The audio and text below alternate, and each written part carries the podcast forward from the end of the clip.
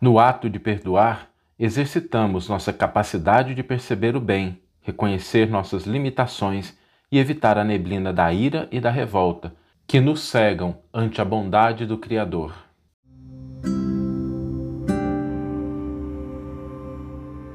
Você está ouvindo o podcast O Evangelho por Emmanuel, um podcast dedicado à interpretação e ao estudo da Boa Nova de Jesus através da contribuição do benfeitor Emmanuel.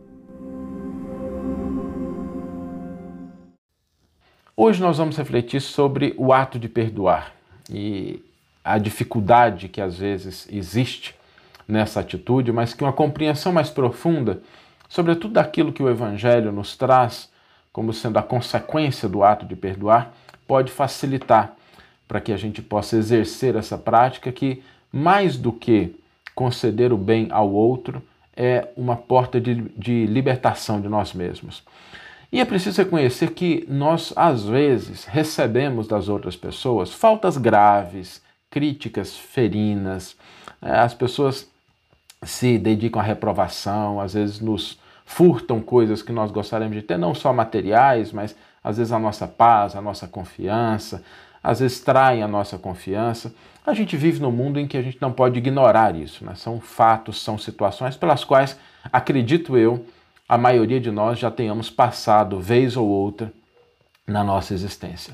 O problema surge que quando a gente não perdoa, nós cristalizamos a nossa atenção, a nossa mente naquele ato, naquela pessoa, naquela circunstância. A gente paralisa o nosso andar, aquilo passa a ocupar o nosso tempo, o nosso dia, as nossas horas, e a gente fica ali, não sei se as pessoas estão nos vendo e ouvindo, já passaram por isso, às vezes você passa dias, semanas, meses, algumas pessoas até anos recordando aquela situação, ou seja, aquele momento em que a gente para e revive aquela circunstância dolorosa. E quando a gente faz isso, nós desperdiçamos energias e oportunidades importantes. Porque quando a gente paralisa, quando a gente cristaliza a nossa mente, na situação dolorosa que o outro nos causou, sem esquecer que é uma situação dolorosa, que muitas vezes isso nos afeta, isso realmente causa dores, mas quando a gente paralisa naquela circunstância, nós nos enclausuramos naquela situação.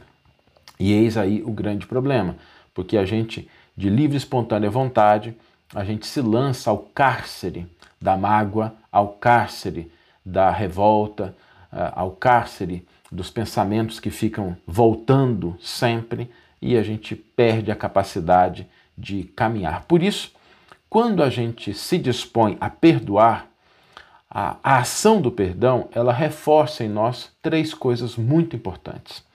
A primeira delas é a nossa capacidade de perceber o bem.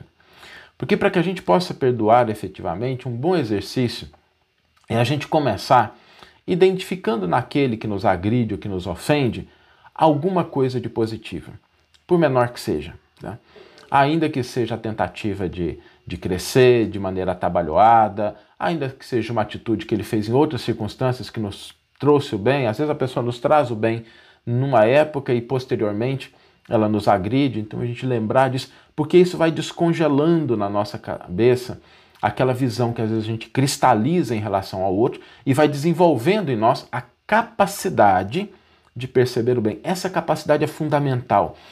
Talvez se nós pudéssemos pensar assim, qual é uma das grandes capacidades que a pessoa tem que desenvolver durante uma existência? A de perceber o bem em qualquer situação é, com certeza, uma das que figura na lista das mais importantes. Porque quando a gente percebe o bem, quando a gente tem essa disposição, a gente se torna menos preso, menos acorrentado àquelas situações de dores e de problemas. Então, o primeiro ponto é exercitar a capacidade de perceber o bem. O segundo, e que também é importante, é reconhecer a nossa limitação.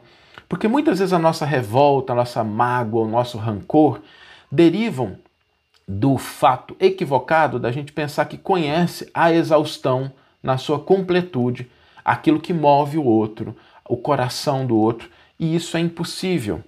Nós não temos acesso a toda a realidade do universo do nosso próximo. A gente não sabe exatamente o que passava na cabeça dele. Às vezes a gente acha que a pessoa tem um nível de consciência e ela tem um nível de consciência diferente daquilo. Porque às vezes a gente pensa assim, né? mas é tão óbvio que isso não podia ser feito. Mas às vezes é óbvio para a gente, não é óbvio para o outro. Assim como muitas coisas é óbvio para o adulto e não é óbvio para a criança. É óbvio para quem estudou, se aproximou num determinada matéria, num determinado conteúdo, mas não é óbvio para outra pessoa que não teve acesso àqueles conhecimentos. Então, o segundo passo é reconhecer a nossa limitação em relação à capacidade de julgar com profundidade o móvel e as ação, a ação do, do próximo. E o terceiro e o mais importante é evitar a neblina da ira e da revolta que nos cegam diante das oportunidades que a vida nos dá, sobretudo da presença de Deus em nossas vidas. Porque quando a gente não perdoa, quando a gente cede espaço à ira, à revolta, ao rancor e à mágoa, a gente meio que coloca um guarda-chuva em cima de nós e a gente não percebe a beleza de, de Deus, a beleza da vida que está em volta de nós. Quando a gente está magoado, quando a gente está ressentido, é difícil a gente ver um pôr do sol e se alegrar. É difícil a gente perceber a beleza da natureza, é difícil a gente perceber as bênçãos que nos acalentam em todos os momentos da vida e que continuam presentes. Por isso, estando no mundo, vivendo no mundo, reconheçamos que nós, criaturas humanas, todas nós, e a gente se inclui no meio, a gente está aqui para progredir. Temos as nossas conquistas, mas também temos os nossos defeitos. E nós encontraremos pessoas que vão nos amar, que vão nos fortalecer, que vão nos amparar, e vamos encontrar pessoas que vão ressaltar os nossos defeitos, as nossas limitações. Vamos encontrar pessoas que vão nos ajudar e vamos encontrar pessoas que vão nos perturbar. É natural da, da convivência no atual estágio em que nós nos encontramos. Mas isso é importante, gente. Na medida em que nós vamos perdoando, o coeficiente, a quantidade de pessoas que nos amam e que nos ajudam vai aumentando.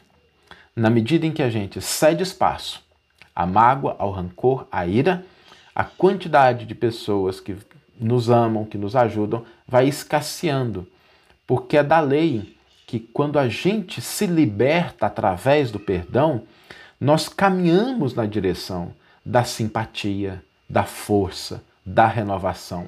A gente começa a trilhar outras estradas que não aquelas onde existem espinhos, onde existem pedregulhos, onde existem desafios. A gente começa a trilhar outras estradas. E nessas outras estradas, Deus nunca esquece de quem pretende caminhar na estrada do bem, da paz, do amor, do perdão. Então, é uma escolha nossa, mas é uma escolha importante para que a gente possa, de fato, estruturar a nossa conquista da felicidade. O perdão se torna mais fácil quando a gente começa a entender que o ato de perdoar não é uma carta de alforria em relação ao comportamento negligente ou inadequado do próximo. O ato de perdoar é aquilo que exercita na gente a capacidade de ver o bem, a capacidade de renovar, a possibilidade de entender as nossas limitações, de caminhar por outras estradas e nessas outras estradas a gente conquistar cada vez mais simpatia, paz, amor, afetos legítimos. Então, não nos cristalizemos nas estradas da mágoa, da ira, da revolta, da vingança, para que a gente não desperdice o dom da vida trilhando estradas que podem ser justas do ponto de vista do mundo, mas que não são justas conosco mesmo. Libertemo-nos, né? cuidemos de nós através do ato de perdoar o próximo. Vamos ler agora a íntegra do, do versículo e do comentário que inspiraram a nossa reflexão de hoje. O versículo está no Evangelho de Mateus, capítulo 6, versículo 14, e nos diz o seguinte: Pois se perdoardes aos homens as suas transgressões, vosso Pai Celestial também vos perdoará. E Emmanuel vai intitular o seu comentário Desculpa sempre. Por mais graves te pareçam as faltas do próximo, não te detenhas na reprovação. Condenar é cristalizar as trevas, opondo barreiras ao serviço da luz. Procura nas vítimas da maldade algum bem com que possas soerguê-las. Assim como a vida opera o milagre do reverdecimento das árvores aparentemente mortas. Antes de tudo, lembra quão difícil é julgar as decisões de criaturas em experiências que divergem da nossa. Como refletir apropriando-nos da consciência alheia e como sentir a realidade usando um coração que não nos pertence? Se o mundo hoje grita alarmado em derredor de teus passos, faze silêncio e espera. A observação justa é impraticável quando a neblina nos cerca. Amanhã, quando o equilíbrio for restaurado, conseguirás suficiente clareza para que a sombra te não altere o entendimento. Além disso, nos problemas da crítica, não te suponhas isento dela. Através da nociva complacência para contigo mesmo, não percebes quantas vezes te mostras menos simpático aos semelhantes. Se há quem nos ame as qualidades louváveis, há quem nos destaque as cicatrizes e os defeitos. Se há quem ajude, exaltando-nos o porvir luminoso, há quem nos perturbe, constrangendo-nos à revisão do passado escuro. Usa, pois, a bondade e desculpa incessantemente. Ensina-nos a boa nova que o amor cobre a multidão dos pecados. Quem perdoa, esquecendo o mal e avivando o bem, recebe do Pai Celestial, na simpatia e na cooperação do próximo, o alvará da libertação de si mesmo, habilitando-se a sublimes renovações. Que você tenha uma excelente manhã, uma excelente tarde ou uma excelente noite e que possamos nos encontrar no próximo episódio. Um grande abraço e até lá!